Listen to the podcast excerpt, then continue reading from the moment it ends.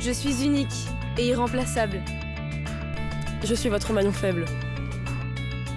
Aucune loi ne pouvait m'interdire de vivre. Personne ne pouvait vivre à ma place. Mon existence n'est plus un hasard. Une chance de vivre sur cinq, c'est pas passé loin.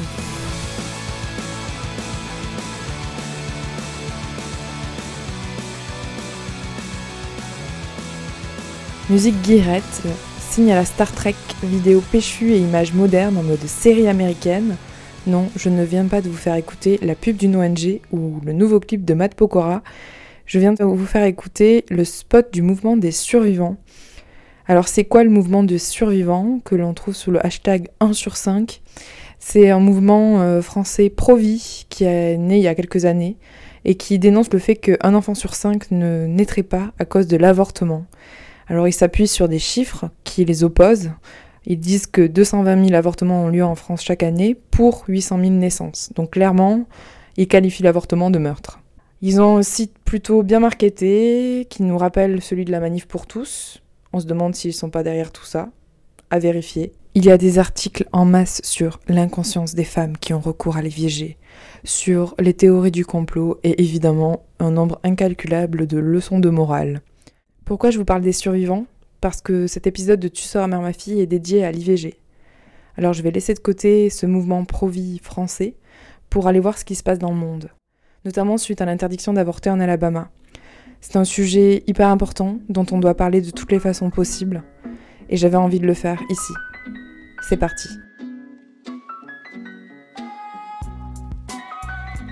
Tu seras mère ma fille est un podcast qui interroge l'injonction à être mère, mais également les connaissances sur la grossesse, les liens intergénérationnels entre les femmes ou encore les transmissions des savoirs sur la maternité. On l'a toutes et tous vu dans les médias.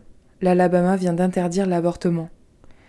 J'avais envie de dire ma colère déjà, mais aussi de rappeler les mots de Simone de Beauvoir. N'oubliez jamais qu'il suffira d'une crise politique, économique ou religieuse pour que les droits des femmes soient remis en question. Ces droits ne sont jamais acquis. Vous devrez rester vigilante votre vie durant. Et puisqu'ici, on parle de l'injonction à la maternité, je trouvais approprié de parler des sénateurs blancs qui ont pris une décision pour les femmes qui vivent en Alabama.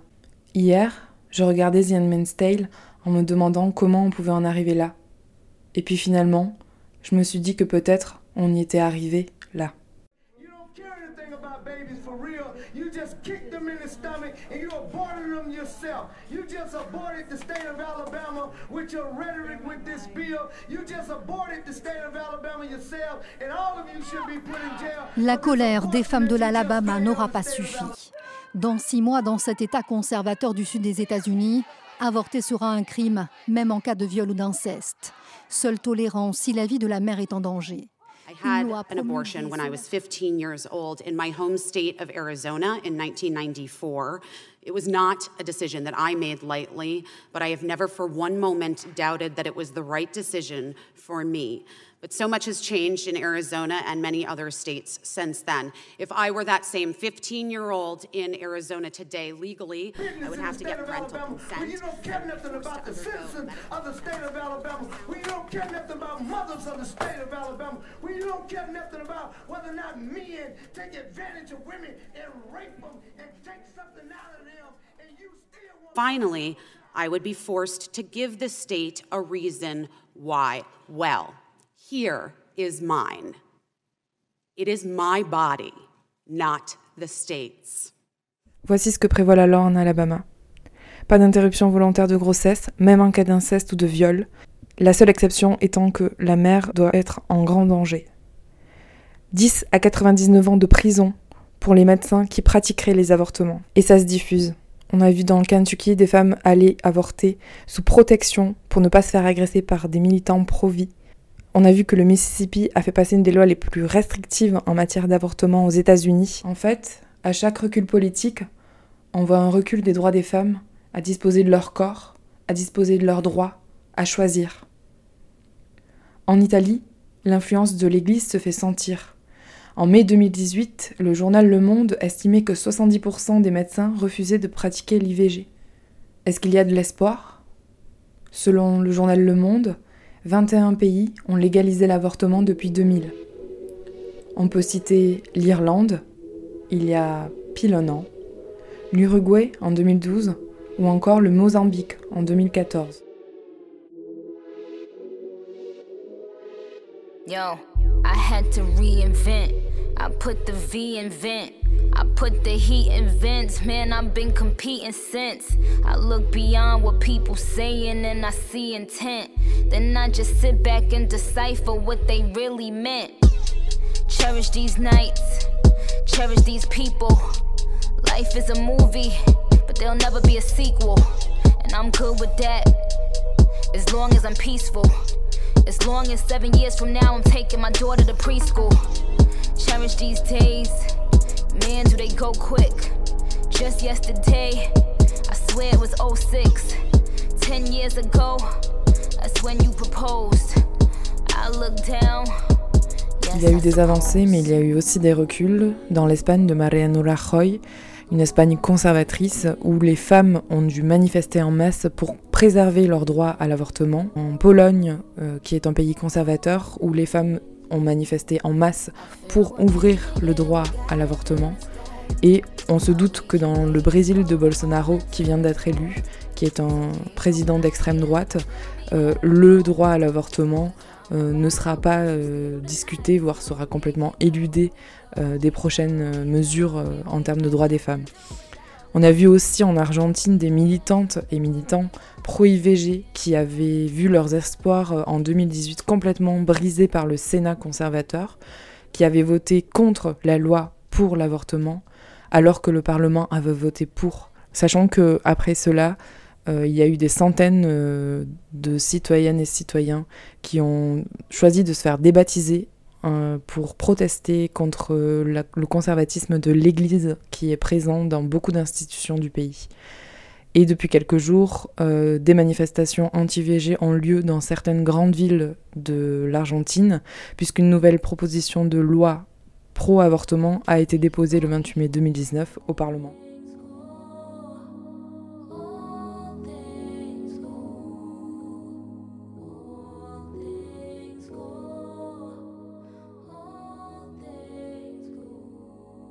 Et en France, on en est où? Alors, euh, le Sénat vient de voter, euh, à la surprise générale, l'allongement du délai légal d'avortement à 14 semaines. C'est un amendement qui a été proposé par la sénatrice socialiste Laurence Rossignol. Mais bon, on, se doute qu'il va être retoqué euh, en commission mixte paritaire. On a vu aussi il y a quelque temps le président du syndicat national des gynécologues qui qualifiait l'avortement de meurtre. Je me lève à n'importe quelle heure. La nuit, je fais des opérations très difficiles avec mes tripes. Et donc, aux choses auxquelles je ne crois pas, je ne les fais plus. Nous, nous ne sommes pas là pour retirer des, des vies. Et quand vous dites retirer une vie à un enfant à naître n'est pas une vie au sens juridique, c'est pas un homicide de faire un IVG. Si, madame. Non, au sens du code pénal, c'est pas ça. C'est faux. Ça, c'est un argument.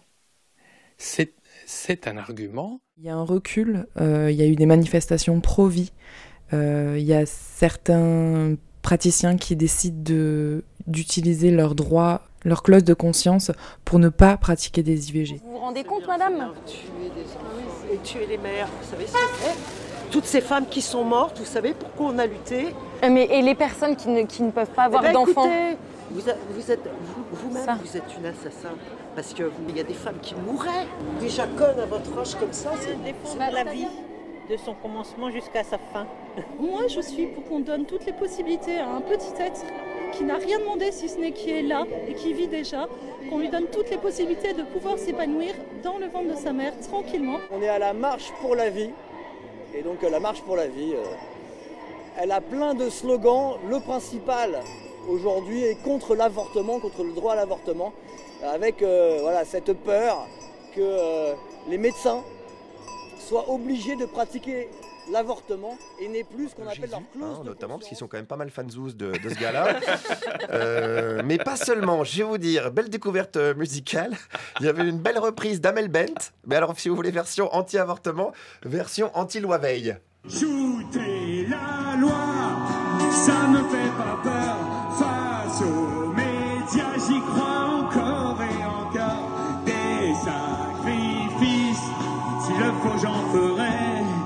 On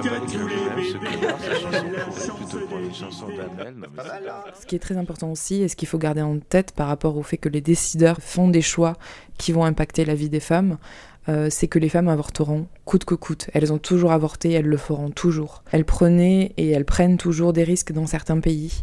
Euh, dans notre pays, dans la France, il y avait les faiseuses d'anges ou les tricoteuses qui euh, perçaient la poche des os avec des aiguilles à tricoter et des sondes.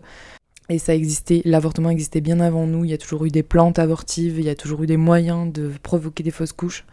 Sachant qu'au Chili, euh, la loi s'est assouplie en 2017, mais euh, dans un documentaire du média Spicy que je vous recommande d'aller voir, on voyait des militantes féministes euh, qui fournissaient des médicaments pour avorter aux femmes. c'était avant 2017 et elles mettaient gravement leur vie en danger puisque c'était une prise massive de médicaments et ça pouvait parfois se terminer à l'hôpital avec des jugements de, de, valeur déjà de médecins, mais aussi des risques de peine de prison. Sur le blog IVG, je vais bien merci, Plusieurs témoignages reviennent sur ce temps avant que l'avortement soit légal en France. Voici quelques extraits choisis. J'ai connu l'époque d'avant la loi Veil, inutile de vous dire qu'après, la vie des femmes a changé. J'ai connu l'émancipation de la femme dans toute sa splendeur. Avoir 18 ans, je venais de m'installer à Paris. C'était en 72. Tout allait bien pour moi. Emploi, logement, vie affective et amicale. Le gynéco parisien indiqué par une collègue a voulu que je fasse des tests avant de me donner la pilule.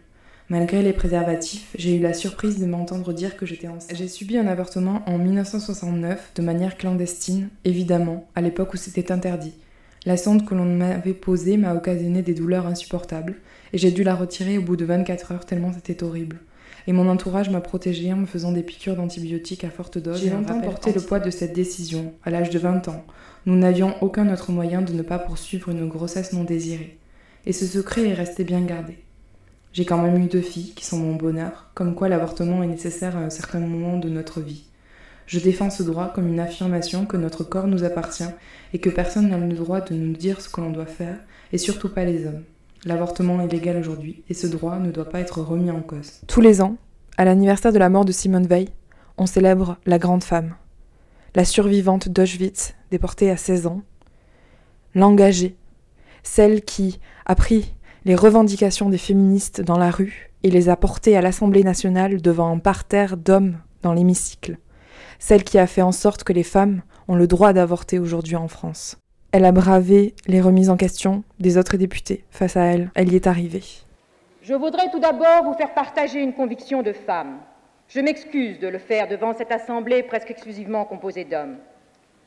Aucune femme ne recourt de gaieté de cœur à l'avortement. Il suffit d'écouter les femmes. C'est toujours un drame.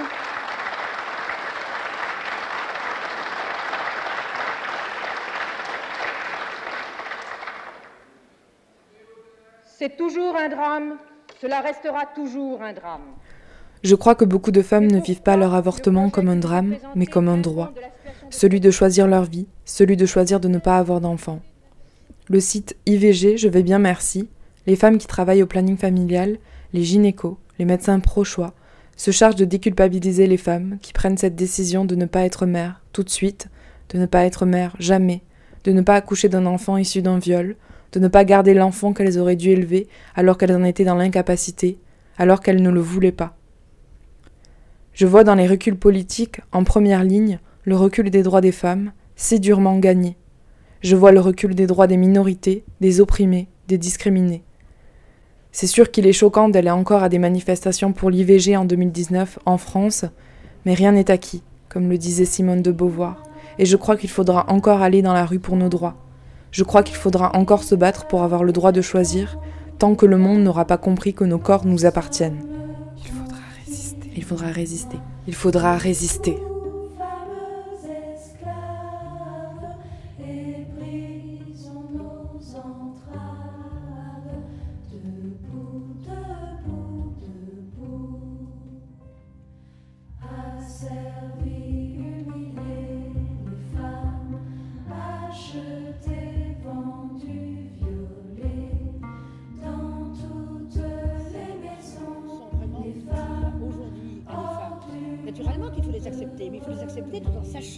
Qu'elles ne sont que quelque chose de provisoire, qu'une étape exactement comme, par exemple, que vous avez pris pour les décoloniser. Ils accepteront peut-être les coloniser, ils accepteront peut-être certaines euh, réformettes, Et ils pousseront beaucoup, beaucoup plus loin. Et si on se sert de ces réformes simplement pour vouloir prétendre qu'ils ont obtenu satisfaction, ils refuseront. Ainsi, une loi comme la loi sur l'avortement, à mon avis, n'est pas du tout satisfaisante, elle ne va pas assez loin. Mais bien entendu qu'il ne s'agit pas de la rejeter, il s'agit au contraire de la prendre, de l'accepter, de la considérer comme un premier pas vers euh, une libéralisation beaucoup plus grande de l'avortement et par-delà cela comme une, euh, une euh, libéralisation, une émancipation beaucoup plus grande de la femme en général. Je dirais d'ailleurs que là-dessus, sur la question de l'avortement, c'est une chose dont nous, les féministes, pouvons être assez fiers, parce que finalement, je me demande si cette loi aurait eu lieu, ce n'est pas commencé par signer le manifeste des 343, on les a appelés quelquefois les 343 salopes, le manifeste où nous disions que dans notre vie, nous étions toutes faites avorter. Des femmes connues, des femmes moins connues. Après ça, il y a eu le procès de Bobigny, qui était également une grande mobilisation de l'opinion. Il y a eu des quantités de manifestations dans les rues, sur les boulevards, etc., pour réclamer la liberté de l'avortement. Et je pense que comme c'est un point sur lequel justement les barrières de classe ont pu être franchies, parce que ça intéresse aussi bien l'ouvrière que la bourgeoise, ce problème-là, eh bien, je pense que là-dessus, on a pu justement arriver à faire une pression considérable, une pression considérable sur un gouvernement, même aussi euh, classique et